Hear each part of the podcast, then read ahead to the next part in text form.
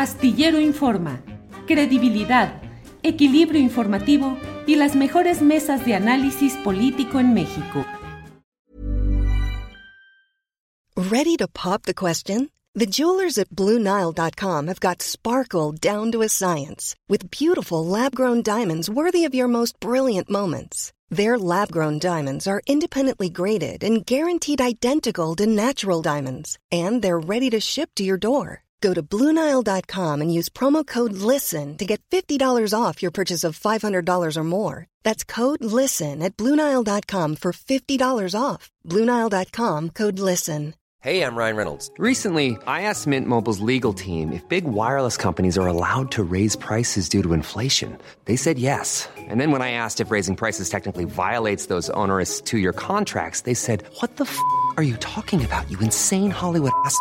So to recap, we're cutting the price of Mint Unlimited from $30 a month to just $15 a month. Give it a try at mintmobile.com slash switch. $45 up front for three months plus taxes and fees. Promo rate for new customers for limited time. Unlimited more than 40 gigabytes per month. Slows. Full terms at mintmobile.com.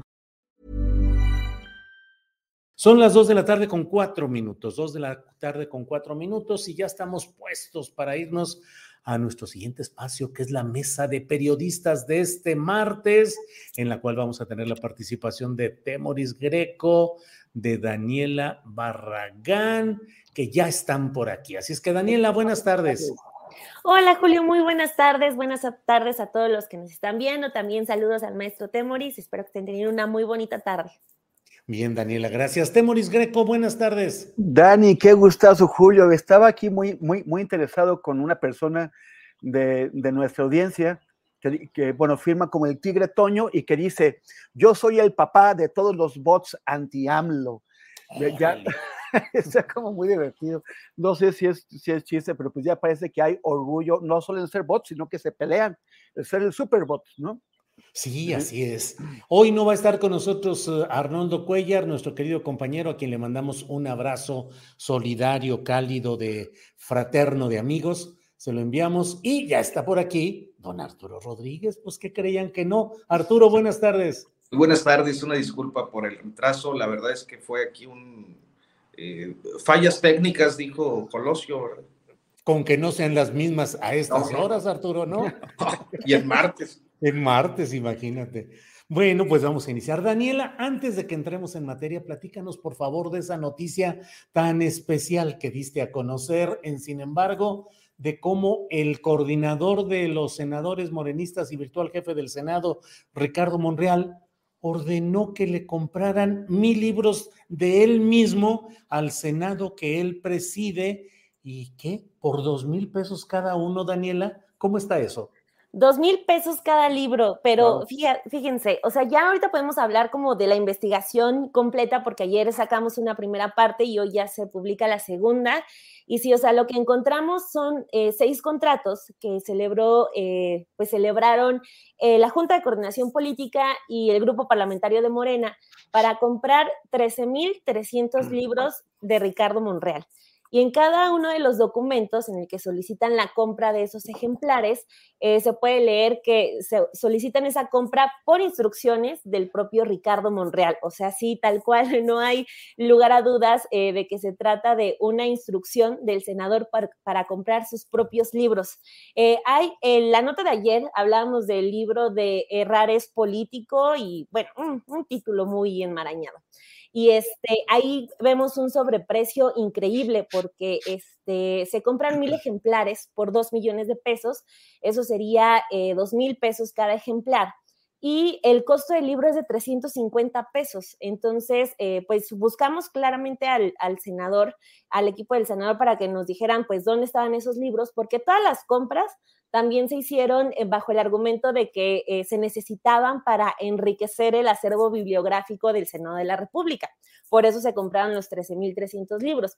Pero pues el senador, algunos los ha estado utilizando eh, pues para regalarlos en sus eventos, en, apenas en la plenaria estuvo regalando libros y pues que, cabe la pregunta de la que no hemos tenido respuesta de si esos libros que está regalando en sus eventos para promover su, su candidatura eh, son los que compró el Senado, porque se supone que pues sea lo que sea, sean del contenido que sea, pues tendrían que estar en el Senado enriqueciendo el acervo bibliográfico de este, pero pues hemos, no hemos tenido ninguna respuesta del senador, ni para la nota de ayer, ni para la nota eh, del día de hoy, y ya hoy la complementamos diciendo que sí son 13.300 ejemplares, casi 7 millones de pesos, y pues bueno, es la instrucción de Monreal para comprar sus propios libros y la otra es que no solamente hay dos contratos donde se nota un sobreprecio, sino que también el senador está este, metiendo los servicios de edición, corrección, actualización, o sea, eso ya tampoco lo está haciendo él, sino que también el Senado está pagando esos servicios para los libros de Monreal. Vaya, o, sea, que es para, para, enriquecer eh, no el Senado, sino su campaña, ¿no? Pues sí, o sea, ahí queda, queda la duda porque en los oficios, que además la información toda es pública, está en la, en la Plataforma Nacional de Transparencia, yo estaba realizando una nota y, y la voy a quemar un poco, pero estaba realizando una nota sobre los millones que se están gastando en remodelaciones en el Senado y me encuentro con estos contratos y sí, o sea, tal cual eh, son eh, libros que se piden con una especie hasta de machote, o sea, ya son, son los mismos documentos, solamente se les cambia eh, la fecha y las firmas. para pedir estos libros y se piden de a 3.000 ejemplares, o sea, los golpes son, son fuertes. Oye, ¿ya hay una editorial o es una modesta edición de autor? Es por Rúa. ¿Es, por Rúa? Por Rúa. Sí, Exacto, también estuvimos solicitando una cotización por, eh, por esa vía, pero no llegó tampoco. Arturo Rodríguez, ¿has comprado algún libro de dos mil pesos? ¿Comprarías un libro de dos mil pesos para abrevar en la sabiduría del doctor Ricardo Monreal? Sí, he comprado algún libro, yo creo que es el, el, máximo valor que he pagado por un libro, de unos dos mil pesos por un libro importado y de edición española pero eh, bajo ninguna circunstancia sería con, eh, la, con la autoría esa. Este, oye, pero es que yo escucho a, Dani Barragán y, este, y me estaba sonriendo porque me, sorprendí sonriéndome aquí yo solo, este, porque eh, como esta emoción que luego le da uno como reportero cuando ves el dato y dices, ya te agarré. Sí, sí, sí, sí. Sí, sí de, de verdad que sí, así tal cual, porque les digo, o sea, yo estaba haciendo otra nota y me encuentro solo ese contrato que para abonar al dato que, que agregabas, eh, Arturo, o sea, pues uno eh, se animaría a pagar esa cantidad de dinero, como decías, por un libro importado, por alguno, eh, pues de impresión de, por ejemplo, los de pintura, ¿no? Que necesitan una impresión más especial, pero o sea, el libro que cuesta dos mil pesos, que puede que el Senado pagó dos mil pesos por cada libro, es de, de 300 páginas con encuadernación rústica, o sea, y de 17 por 23, papel ecológico, o sea, es eh, pues el más sencillo, pero costó dos mil pesos cada uno. Oye, y, viene con el autógrafo de, de, Santo Ricardo Monreal. No, hombre, te piden tu, la copia de tu credencial de lector, pagan los dos mil pesos y te piden además la credencial de lector. No, eh, llamé a los números de la Junta de Coordinación Política porque sí se oferta el libro y ahí es donde lo venden a 350 pesos y el mecanismo es este solicitarlo, uno va a las afueras del Senado, pagas y te lo dan, pero a 350 pesos. O sea, a las afueras hay el plantón que tiene enfrente. Pues prácticamente. Oye, ahí te puedes entretener. Temuris, ¿tú has comprado algún libro muy caro? ¿Pagarías dos mil pesos por un texto de algún político y en este caso específico de Ricardo Monreal? Pues es que mira, o sea, eh, supuestamente los está regalando, ¿no? Si a mí me lo regalara, yo, le diría, ¿y qué voy a hacer con esto? Esto es peso, o sea, obtengo la, mochila llena, voy a moverme, no, muchas gracias, a ver quién te lo acepta, yo no pues ni, es que... Ni, obsequiado, ¿no? O sea, sí. Arturo, había un. Regalado se me hace caro, dice Temoris. pues sí, es que regalado resultaría caro. Pero bueno, Daniela, pues bueno, vamos a retomar el ritmo de lo que tenemos eh, en este día de noticias muy eh, impactantes, como es el hecho de lo que ha sucedido en el juicio de García Luna.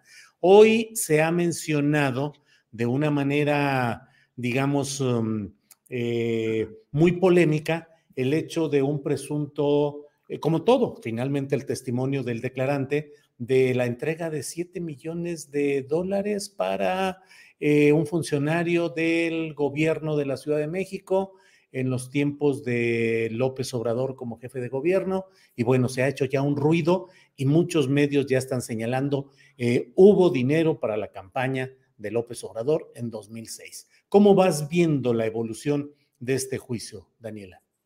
Bueno, lo de esta eh, relación con eh, Andrés Manuel López Obrador, primero, según yo también lo entendí, eh, parte como de una confusión, o sea, porque justo el rey Zambada, que es a quien eh, la defensa de Genaro García Luna insiste de si había dado sobornos para una campaña de López Obrador contra Vicente Fox, él lo niega y entre los colegas que están allá hablaban de que sí había habido como todos, eh, pues tuvieron un sobresalto al escuchar el nombre del presidente. Entonces, después, lo que yo he estado leyendo de los textos que han publicado es que sí partió de un una, eh, de una confusión en ese primer punto en específico de, de cuando sale el nombre del presidente López Obrador, porque el rey Zambada dice, yo di dinero para una campaña, pero no de López Obrador, y así es tal cual eh, su declaración. De lo otro, de este eh, Regino que sale inmiscuido, que también ya veo la liga con eh, Marcelo Ebrard y con el, presidente López Obrador, yo creo que es un asunto bastante sencillo eh, y es una fórmula que ellos, que ellos han utilizado, el presidente en específico, que es la de, pues no vale la pena eh, dejar que crezca esa bola de nieve y mejor salir a hablar. Este, la semana pasada vimos este ejercicio de transparencia con la UIF, de decir, pues nosotros eh, así es nuestro, nuestro proceso que llevamos por recuperar los activos de García Luna y esta es la red que detectamos que creció en la administración Enrique Peña Nieto. Pues bueno, yo eh, incluso eh, Claudia Sheinbaum le sigue, le hace segunda y dice también aquí estamos investigando porque al parecer también hubo contratos para García Luna con Mancera. Entonces yo creo que no tendríamos por qué esperar tanto para que salieran a explicar cuál es esa relación, si es que la hay, qué fue lo que pasó, porque pues desde la mañanera hemos tenido hasta esos resúmenes en video sobre lo que se dice en, eh, el juicio de Genaro García Luna y pues sería eh, pues algo eh, poco inteligente que no salieran a hablarlo, a asimilarlo y decir no tenemos esta relación por esto, esto y esto. Y lo digo que sería poco inteligente porque pasó, por ejemplo, cuando em, empiezan a nombrar a Laida Sansores. En ese resumen de la mañanera lo omiten. Después, cuando ya sale que sí actuó bien, ya, ya lo meten, ¿no? Entonces, eh, como que ese tipo de eh, maniqueo en la información, cuando estás diciendo que vas a hablar de un tema a diario en un foro como la mañanera, pues se hace evidente que como que algo ahí incomoda. Entonces, eh, si ya están varios periodistas hablando de esta posible relación o nexo que hay con Marcelo Ebrard y el presidente López Obrador, yo esperaría que, o sea, ya no pase de esta semana en que desde la misma mañanera, y no a pregunta expresa, sino desde la misma mañanera, el presidente o quien sea hable al respecto. Bien, Daniela. Eh, Arturo Rodríguez, ¿cómo vas viendo esta evolución? Y hoy ya entrando en este duelo de narrativas en las cuales los adversarios del presidente López Obrador dicen, así como ya pillé, ya agarré este dato, este hilo de esta mención, ahora sí que haya sido como haya sido, varios medios y comentaristas y opinantes en redes sociales ya están dándolo como un hecho. ¿Qué opinas, Arturo? Pues mira, yo creo que todo está, eh, como lo decía la semana pasada, eh, un, tanto con alfileres, es decir, ah, menciones van, menciones vienen, eh, pero lo cierto es que lo que yo alcanzo a percibir hasta este momento en el desarrollo del, caso, del juicio de García Luna en la corte este de Brooklyn, es que hay muchos dichos y muy pocas evidencias. Eh, y claro, algunos dichos salpican para un lado, otros dichos salpican para otro. Me parece que eh, Gabriel Regino pues ha sido un, abogado polémico, por decirlo menos. Eh, ciertamente pues hay una serie de relaciones con el gobierno de, de, de Brad y de Mancera. Este, hoy pues lo vemos de manera muy destacada siendo el abogado patrono de quienes, eh, pues al parecer están, eh, de los presuntos responsables del tema del accidente de la línea 2, sí. Este, y luego por el otro lado vemos este otro aspecto que me parece interesante, no por lo del juicio en, en, los Estados Unidos, sino por lo que ya comentaba Dani Barragán, que es este asunto de, de la, fiscal, del, eh, la Fiscalía Capitalina o de la Procuraduría, que era la Procuraduría General de Justicia de la Ciudad de México, y durante el sexenio de Mancera y que dependía eh, eh, del, del, jefe de gobierno, porque me parece que es uno de estos episodios que permiten solo eh, establecer la conexión o el mapa de relaciones que van eh, conectando asuntos con la Ciudad de México y con grupos políticos muy específicos, eh, sino que también eh, nos permite o nos tiene ante la expectativa de ver que los servicios que supuestamente se pagaron a una empresa que era GC Glac o algo así, este, siendo una cantidad tan fuerte como la que se estuvo mencionando, como la que mencionó la jefa de gobierno, pues a ver si esos servicios se devengaron o no, particularmente porque eran servicios de asesoría. Y a mí me gusta más la idea, eh, es, eh, eh, vamos, no por un tema de gusto, sino por de viabilidades, de que por las condiciones en las que funciona el sistema judicial, el sistema penal estadounidense, pues pueden ser que los testimonios sean relevantes, pero eh, para el caso de México no tendrían mayor relevancia, eh, excepto por cosas como las que empiezan a surgir. Y en concreto me refiero a lo de la Ciudad de México, porque eh, es posible que diferentes delitos eh, cometidos por servidores públicos en relación y, por los servicios de proveeduría que daba García Luna a través de una cantidad tremenda de razones sociales este, pues puede ser que hayan prescrito, lo mencionaba en la columna del, sábado, pero este caso concreto de los contratos con la Fiscalía o con la Procuraduría de la Ciudad de México me parece que está en el límite, o sea, tiene unos meses de colchón suficiente para que no prescriba y para ver eh, hasta qué punto eh, el caso eh, García Luna o, la, o Genaro García Luna puede ser eh, también procesado en México, dadas las malas expectativas además que hay con el caso estadounidense.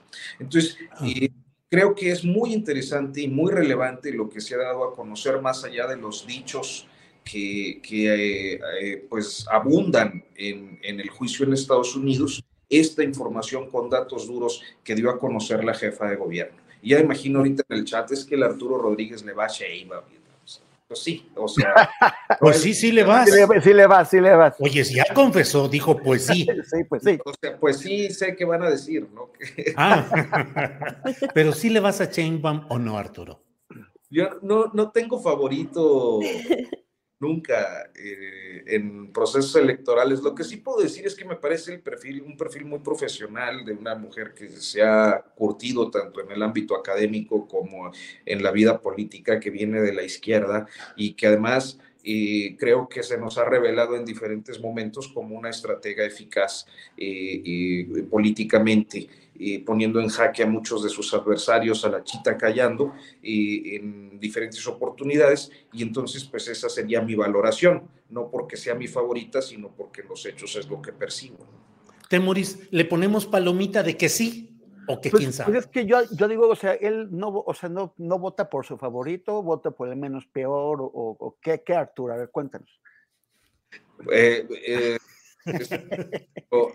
lo que siempre he dicho y, y es parte de, de, una convicción muy personal, es que yo no voto. Nunca he votado, nunca. nunca. Abstencionista. ¿Cómo lo ves, Temoris? ¿Qué tal, eh? ¿Nunca has votado, Arturo? Jamás, jamás he votado. O, o, sea, tú ya ni ves los toros desde la barrera, tú los ves por tele, ¿no?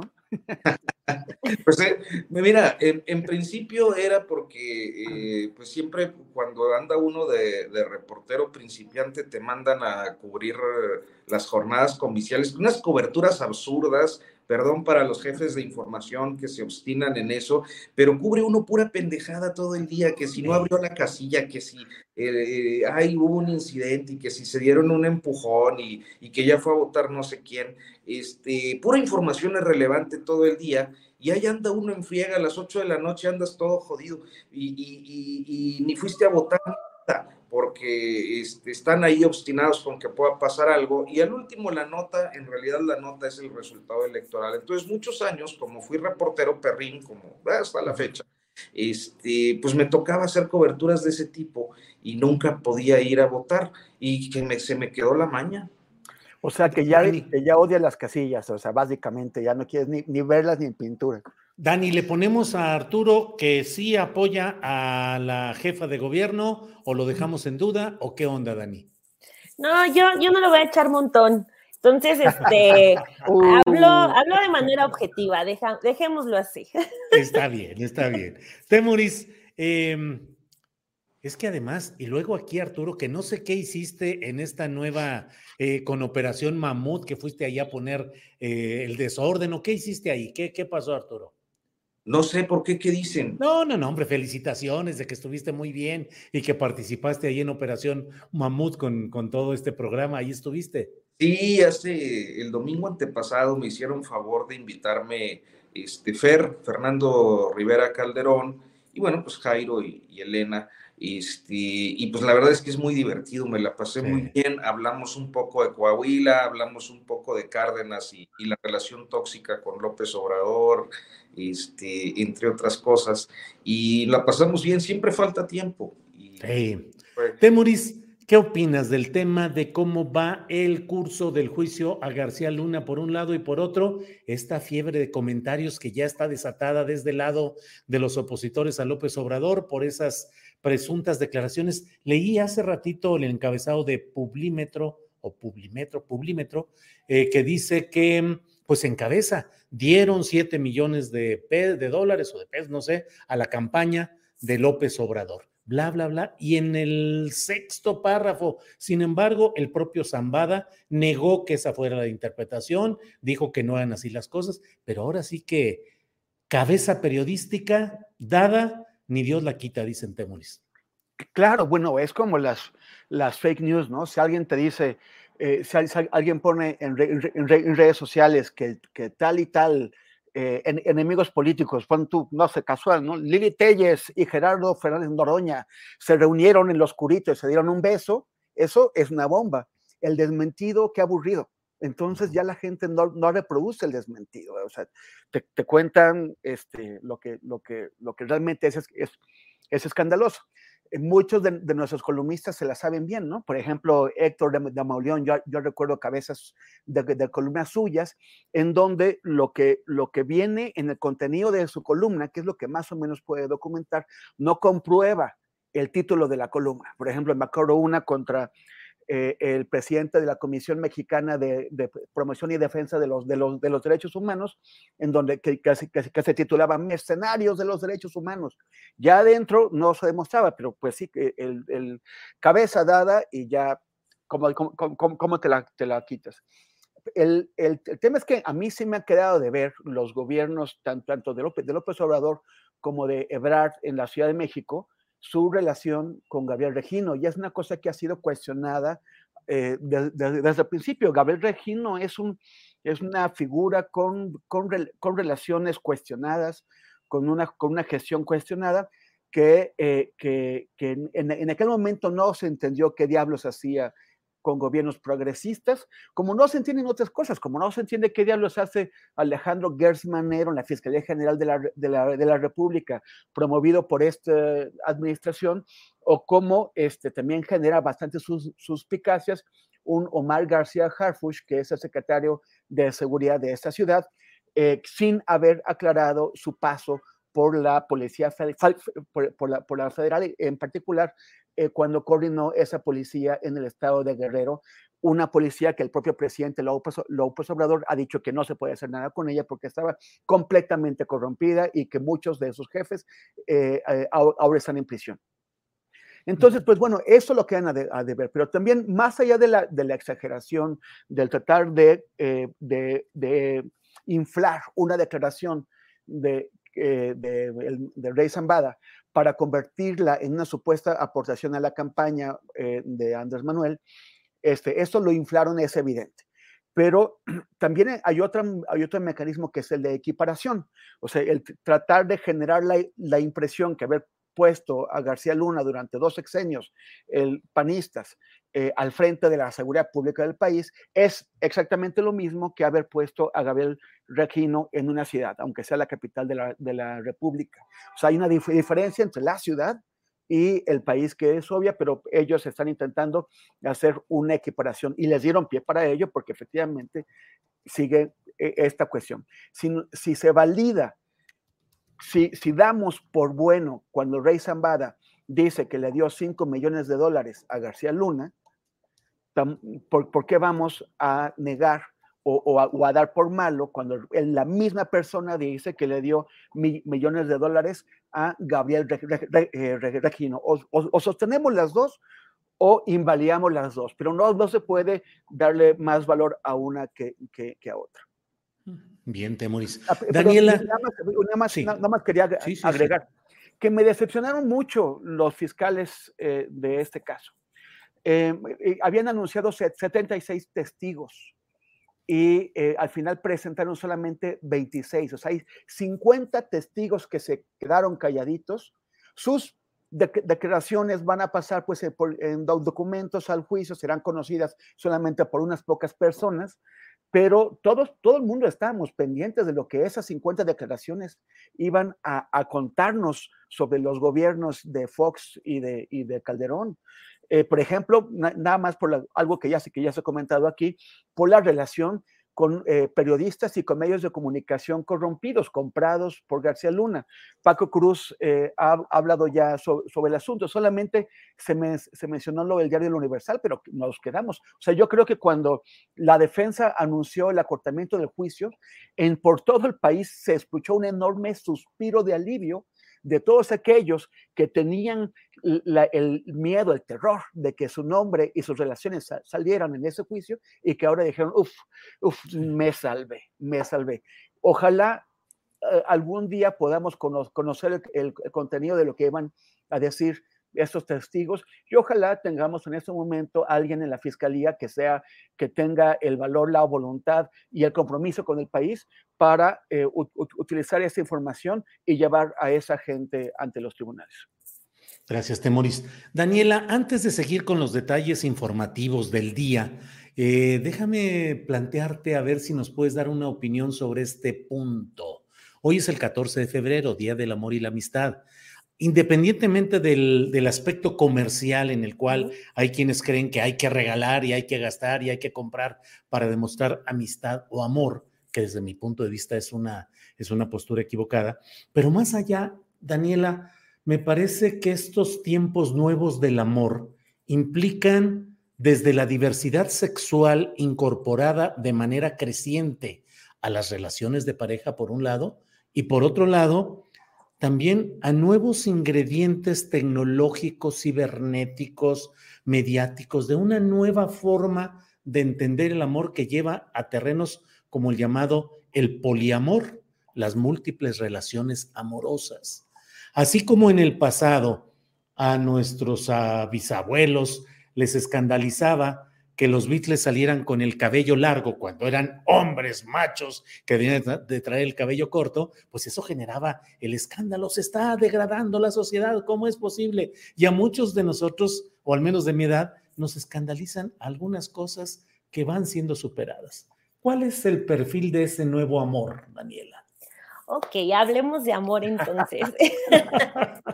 Eh, pues bueno, no lo voy a hablar por mí porque o sea, metiendo esto de antesala, yo me podría como clasificar en términos como todavía muy tradicionales, pero, o sea, por ejemplo, esto del poliamor lo veo y digo, wow, pues es como para valientes, ¿no? O sea, estar eh, con esa como eh, facultad para poder eh, compartir, compartirte, no sé, o sea, yo sí lo siento como eh, ya una dimensión superior para muchas personas, quien lo hace de verdad, pues mis respetos, pero este, lo que sí siento que eh, estamos caminando muchas, muchos, es como para este tema. Eh, Planning for your next trip? Elevate your travel style with Quince. Quince has all the jet setting essentials you'll want for your next getaway, like European linen premium luggage options, buttery soft Italian leather bags, and so much more. And it's all priced at 50 to 80% less than similar brands. Plus, Quince only works with factories that use safe and ethical manufacturing practices. Pack your bags with high-quality essentials you'll be wearing for vacations to come with Quince. Go to quince.com slash trip for free shipping and 365-day returns. Hiring for your small business? If you're not looking for professionals on LinkedIn, you're looking in the wrong place. That's like looking for your car keys in a fish tank. LinkedIn helps you hire professionals you can't find anywhere else, even those who aren't actively searching for a new job but might be open to the perfect role. In a given month, over 70% of LinkedIn users don't even visit other leading job sites. So start looking in the right place. With LinkedIn, you can hire professionals like a professional. Post your free job on linkedin.com slash people today. Y es una discusión bien interesante Eh, la destrucción de la idea del amor romántico, que parte eh, de mucho de una eh, feminista mexicana, Marcela Lagarde, que todavía está viva y tiene libros buenísimos, este, de, las, de las mejores de talla internacional. Entonces, este, como que esa discusión es muy buena de estar diciendo, ah, este, pues no, ya no, ya no es necesario este asunto de ábreme la puerta del carro, tráeme rosas el 14 de febrero. Ya más bien, eh, por ejemplo, en las relaciones está hablando, por ejemplo, de la responsabilidad afectiva que todas las parejas tienen que tener, el respeto a las emociones, porque pues eh, todavía si volteamos a las relaciones de nuestros papás, de nuestros abuelos o incluso a la de nuestros hermanos, todavía podemos encontrar eh, muchos como rasgos de violencia sutil que dejamos pasar porque vemos que es como todavía lo normalizamos mucho. Entonces creo que ahorita sí ya se está partiendo como mucho el tema de no, a ver, hay que ser responsables con el tiempo de cada uno, con los sentimientos de cada uno y parte mucho de una teoría, aunque no se hable expresamente, eh, sí siento que muchas relaciones ahorita eh, ya tienen como ese tipo de ingredientes del saber exigir, eh, a pesar de que, por ejemplo, en lo, muchas veces la, la mujer queda sometida este, por los salarios ¿no? En general, eh, o estadísticamente los hombres eh, ganan más que las mujeres, están más, eh, tienen más puestos de trabajo, las mujeres todavía están eh, relegadas a, puestos de, del hogar, de cuidados. Entonces, esa relación siempre termina siendo una relación de poder. Y ahorita también lo que ya veo en, digamos, sí podríamos decir una nueva generación de decir, pues, ¿sabes qué? Es que el trabajo de cuidados también es trabajo, entonces ni lo tuyo ni lo es más importante porque mi trabajo de cuidados en la casa es fundamental para que tú puedas hacer tu trabajo fuera. Entonces, siento yo es muy leve el cambio, pero creo que sí está avanzando y hay una evolución en esa idea de la destrucción del amor romántico. Ya nos reímos, por ejemplo, ahorita de la frase eh, tan eh, trillada de me pega porque me quiere, que nació de ser real y después se convirtió, se convirtió en un chiste. Yo lo he escuchado muchísimas veces en un chiste. Entonces, eh, ya es como de ir rompiéndolo, pero en serio, que no sea chiste, sino dejar de decirlo, dejar de practicar eh, ese tipo eh, de violencias. Entonces, creo que sí, ahorita en el Día del Amor también puede funcionar, no solo para ir a comprar, que necesitan ir a comprar sus regalos. No es, esta no es una invitación para que no den regalos el día de hoy, sino para este, repensar nuestras prácticas, eh, tanto con la pareja como con las amigas, también con eh, la familia, porque sí creo que ya podemos estar hablando de unos pasos hacia adelante en nuestra forma de relacionarlos. Creo yo, así, así lo veo. Sí, Bien, Daniela. Eh, Arturo Rodríguez, ¿cómo va la relación amorosa en nuestra realidad actual? Cada vez con más diversidad sexual, con muchos clichés que hay que retirarse. Es más frecuente que encontremos en la calle, en los restaurantes, en todos lados, parejas de diversidad sexual que forman parte del nuevo panorama social y por otra parte, una situación en la cual pues hay avances tecnológicos, mediáticos, mil cosas que forman tal vez una nueva dimensión del amor en los tiempos de, esta, de estos torbellinos tecnológicos, Arturo? ¿O seguimos siendo machines?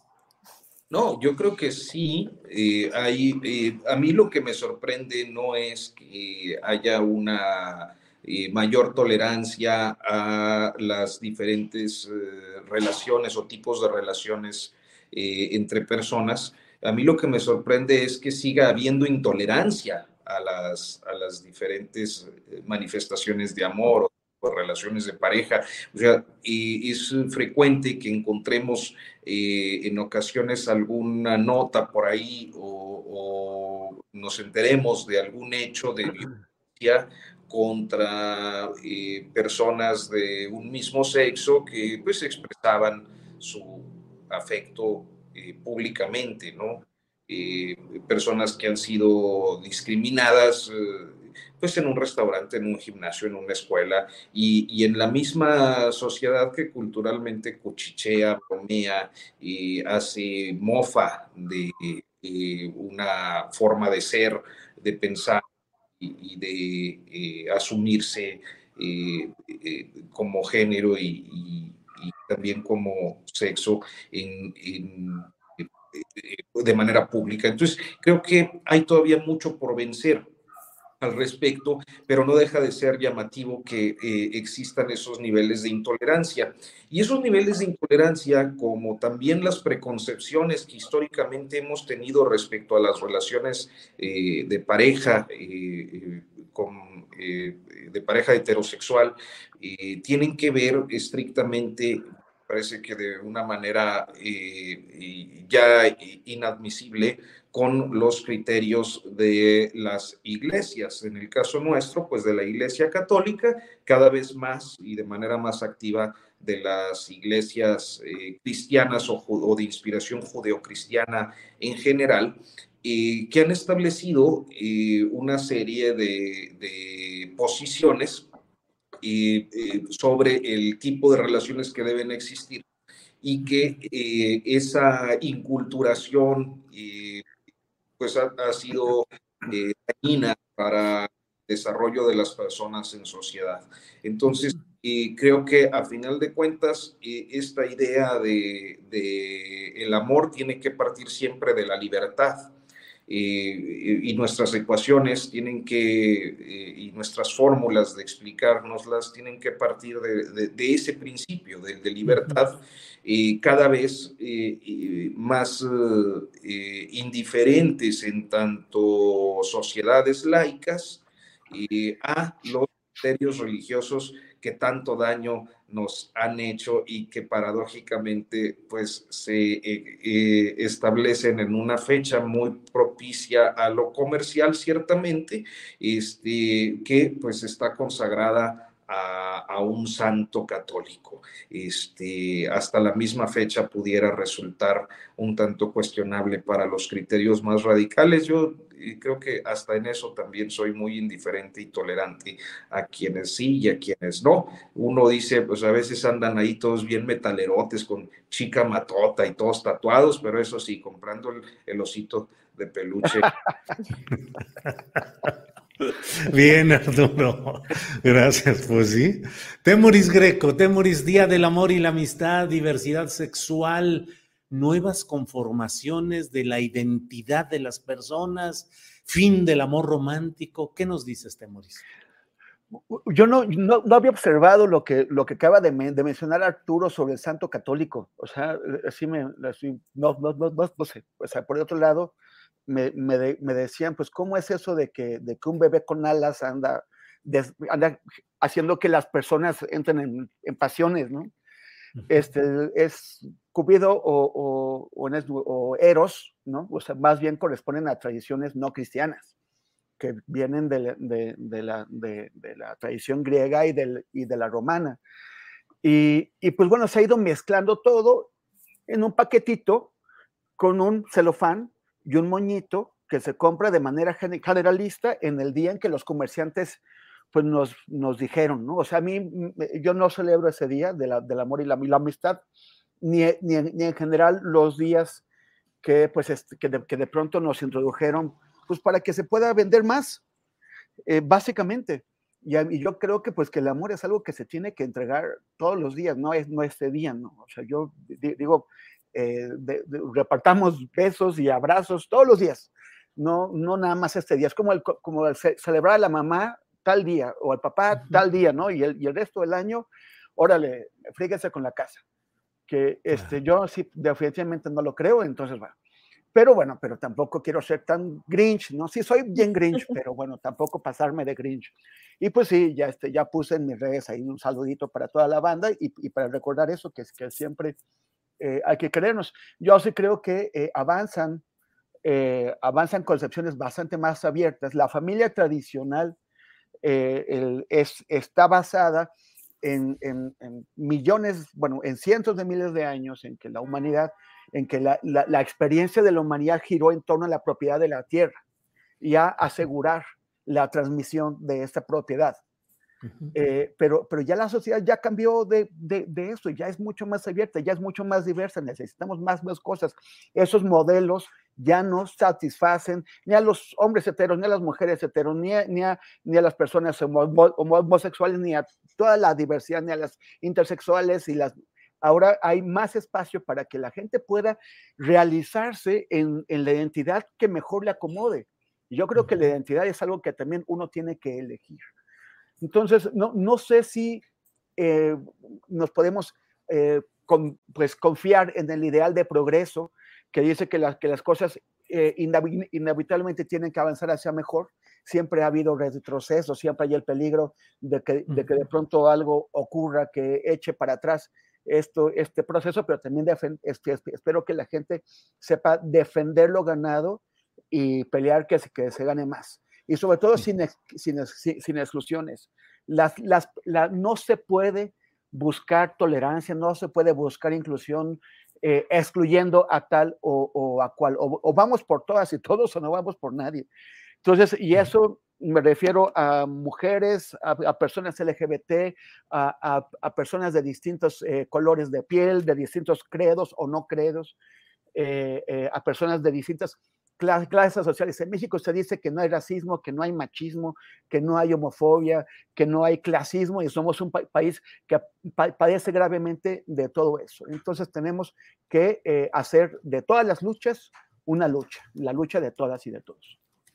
Bien, Temoris. Eh, Daniela, Daniela, en la vida política también están los amores y los desamores. Mira lo que está pasando entre la ex embajadora de México en Estados Unidos, Marta Bárcenas, y el eh, canciller actual y precandidato presidencial, Marcelo Ebrard. Resulta que Marta Bárcena puso una serie de consideraciones críticas respecto a la manera como se han procesado acuerdos por parte de Ebrard con el poder de Estados Unidos y le ha revirado Marcelo Ebrard y el propio presidente dijo que la ex embajadora eh, pues ya se pasó al lado conservador.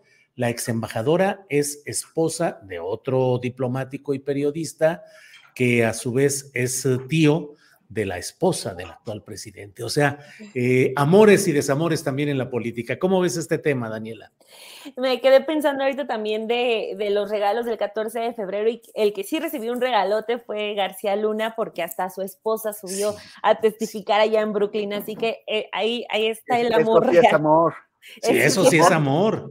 Que suban a, a, testificar en la corte, yo creo que sí es, es, el acto de amor. Pero lo que ocurre también hoy eh, en la mañanera, y el propio Marcelo eh, iba decidido porque incluso este, toma el micrófono y dice, bueno, pues aprovechando que es el Día del Amor y la Amistad, voy a decir lo siguiente, así lo inicia él y se lanza eh, directo con la embajadora y de lo que la acusa no es, este, no es menor, o sea, sí habla eh, de que ya tiene un rencor ahí permanente en su contra y todavía dice que desde que dejó su puesto en la embajada de Washington, este, se ha dedicado todo el tiempo a intentar eh, manchar su carrera. El, yo creo que el gran error, el último gran error de la ex embajadora, embajadora emérita, es darle la entrevista a León Krause, porque de uh -huh. hecho así también eh, le preguntan al presidente que qué opina de todo este tema de, de México como país seguro, porque eh, recuperan estas declaraciones eh, que le hizo a, Krause. Entonces, pues desde ahí ya va como el, el dardo envenenado. Entonces, eh, Marcelo, que yo lo mencionaba hoy en la mañana, siempre él es muy seco, por así decirlo, en sus respuestas cuando va a la mañanera. dice solamente lo concreto y pues salta mucho eh, cuando tiene al presidente López Obrador a un lado, ¿no? Este, va directo, contesta solo lo que le preguntan y se vuelve a sentar. Entonces, por eso lo que ocurrió hoy, eh, lo que ocurrió hoy creo que sí, ya era como, o sea, nos hace ver como una especie de cansancio que ya tenía y este, también se quita como toda... Eh, toda esta personalidad de ser concreto y dice, no, pues es esto lo que tiene la embajadora y yo dejé de confiar en ella porque ella ya había aceptado esa, este, esa condición de México de ser tercer país seguro, que digamos sería también la nota de, lo que menciona hoy eh, eh, Marcelo Ebrard, que ella ya había negociado y que ya había aceptado. Ahí es cuando dice Marcelo, yo en ese momento le perdí toda la confianza y pues, eh, digamos, aunque la, la embajadora lo niega, los hechos pues sí le dan tanto la razón a Marcelo porque pues a final de cuentas eh, pues logran eh, librar este asunto de los aranceles y lo de ser, lo de que México sea el tercer país seguro. Y detalla, es muy interesante lo que ocurre porque detalla cómo le estuvo eh, eh, comunicando al presidente cada paso de la negociación que duró horas, que fue un momento complicado. El mismo presidente hace unas semanas eh, detallaba también que con esta amenaza de los aranceles, él ya estaba organizando un mitin en Tijuana para anunciar también medidas contra Estados Unidos. O sea, el asunto está complicadísimo. Entonces, pues ahora ya sabemos que también había una confianza desconfianza total de Marcelo con la embajadora eh, de, México allá en Washington, que pues también es la más eh, de las más importantes que pueda tener México. Eh, y ya la embajadora dice que no es verdad y esto, pero pues sí le, le va muy mal en la mañanera porque incluso también le dicen que no es agradecida con el puesto que le dieron, pero pues ahí está, ahí sí creo, concluyo con, lo que mencionaba al inicio, que pues el peor error fue haber dado esas declaraciones a Krause, porque pues a partir de ahí ya fue tomado desde justo el bando en el que la terminan colocando hoy, que ya es de los adversarios. Gracias, Dani. Eh, Arturo Rodríguez, independientemente de los posicionamientos pasionales en este día del amor y la amistad que se puedan dar, ¿crees que las objeciones que ha ido dando de manera frecuente la ex embajadora Marta Bárcena, quien se ha quejado, ha denunciado la chavización de la diplomacia mexicana con Marcelo Ebrard, ha dicho que esa chavización consiste en que se envía a los cargos diplomáticos relevantes a militantes y no a especialistas o a diplomáticos de carrera ni personajes, eh, digamos, con otro perfil, sino que se envía a militantes. Y ha denunciado con frecuencia lo que desde su punto de vista han sido demasiadas concesiones o entendimientos de cúpula de Marcelo Ebrard con poderes estadounidenses, tanto de Trump particularmente, en lo que recuerdo. Entonces, ¿cuál, ¿cómo verías tú ese papel de lo que ha denunciado Marta Bárcena de Ebrard, más allá del jaloneo inmediato, Arturo? Pues mira, yo creo que eh, para empezar, a diferencia de Marcelo, Marta Bárcena sí tiene diplomática y las posiciones que ha fijado tienen eh, por lo general un sustento eh, en la política diplomática que históricamente ha seguido este, este país y que me parece que por lo demás es de las cosas que pudiéramos resolver en el balance histórico como positivo. O sea, la diplomacia mexicana tiene su prestigio o tuvo su prestigio y naturalmente hay posicionamientos que tienen que ver con eh, las formas diplomáticas que han eh, pues escandalizado a muchos miembros del servicio exterior de carrera. Y, dicho esto, creo que eh, las críticas que ha emitido Marta Bárcena en diferentes momentos cuando menos podemos considerarlas pertinentes y no ha dejado ver una actitud eh, eh o emotiva en sus señalamientos. ¿Qué quiero decir con esto? Pues que sus críticas han sido muy puntuales a temas, a conductas, a posiciones, a acciones y omisiones de manera muy puntual respecto a la política exterior mexicana y me parece que es un despropósito ahora sí que retomando la parte del apasionamiento, eh, el, hecho de que Marcelo Ebrard reduzca estas críticas puntuales a un asunto ahora sí de, querer o no querer, ¿no? Es como si a uno le impugnan un reportaje y dice, no, es que me, está diciendo que es mentira y que soy un calumnioso, pero es que es porque no me quiere. Pues no, uno argumenta los datos, eh, es eh, porque aquí estamos hablando de, política, eh, estamos hablando de política exterior y la política exterior como la política toda es una ciencia, no, no es una, y es una función del Estado, no es, no es un, un, tema de querer o no querer, de amor o desamor, eso, eso lo dejamos para algunas relaciones personales eh, entonces, me parece que es un despropósito. Ahora, es interesante ver cómo la descalificación hacia Bárcena es la admisión eh, presunta de tercer país seguro en un contexto muy polémico, muy tenso para la, la diplomacia mexicana, en la que por lo demás, y Marcelo Ebrard ha salido mal parado, o sea, Trump en sus recientes declaraciones ha hecho ver al Estado mexicano con una debilidad tremenda. Yo creo que en todo caso eh, el, señalamiento eh, pues eh, nos deja ver también que se puede decir lo que sea para descalificar al crítico y por lo visto Bárcena está diciendo que no es cierto. Entonces me parece que el, el canciller siendo tan, decía Dani Barragán, eh, tan eh, parco. Eh, yo creo que es cuidadoso, por lo general es prudente. Hablamos de un político profesional, a final de cuentas, alguien que sí tiene formación política, que no es un improvisado en el servicio público, como muchos que están dentro de la 4T, este, y que sabe precisamente de qué van las cosas. Yo creo que para llegar a este extremo de decir, vive rencor pues, imagínate este, que nos dijeran eso, Julio, por ejemplo, a los periodistas, ¿no? Ese Julio Astillero escribe su columna así de ruda porque tiene mucho rencor en su alma. Sí, sí, sí. Porque es un amargado, porque no sabe disfrutar la vida. Claro, claro. Bien, Arturo. La del Temoris Greco, por eso siempre está destilando ahí. todo, todo depende de si me peino o no. Así es. Gracias, Arturo. Temoris, ya se nos fue el tiempo por andar hablando de quién sabe cuántas cosas. Ya se nos fue el tiempo. Son las dos de la tarde con 54 minutos. Antes de irnos, Temoris, te pediría si pudieras hablarnos un poco acerca de lo que está pasando en la Suprema Corte de Justicia. Entrevisté hoy a Ricardo Rafael sobre el tema, pero ¿qué está pasando con este predominio de los intereses de la señora Miranda de Wallace y la persecución o el desplazamiento que se está dando de exdirectivos del Instituto Federal de la Defensoría Pública? Temoris.